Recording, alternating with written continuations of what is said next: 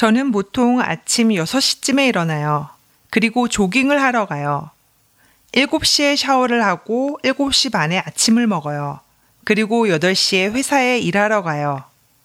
12시에 점심을 먹고 1시에 다시 일을 해요. 5시에 일이 끝나고 보통 친구를 만나요. 친구하고 같이 커피숍에도 가고 산책도 해요. 8시쯤에 집에서 저녁을 먹고 텔레비전을 봐요. 그리고 11시쯤에 잠을 자요.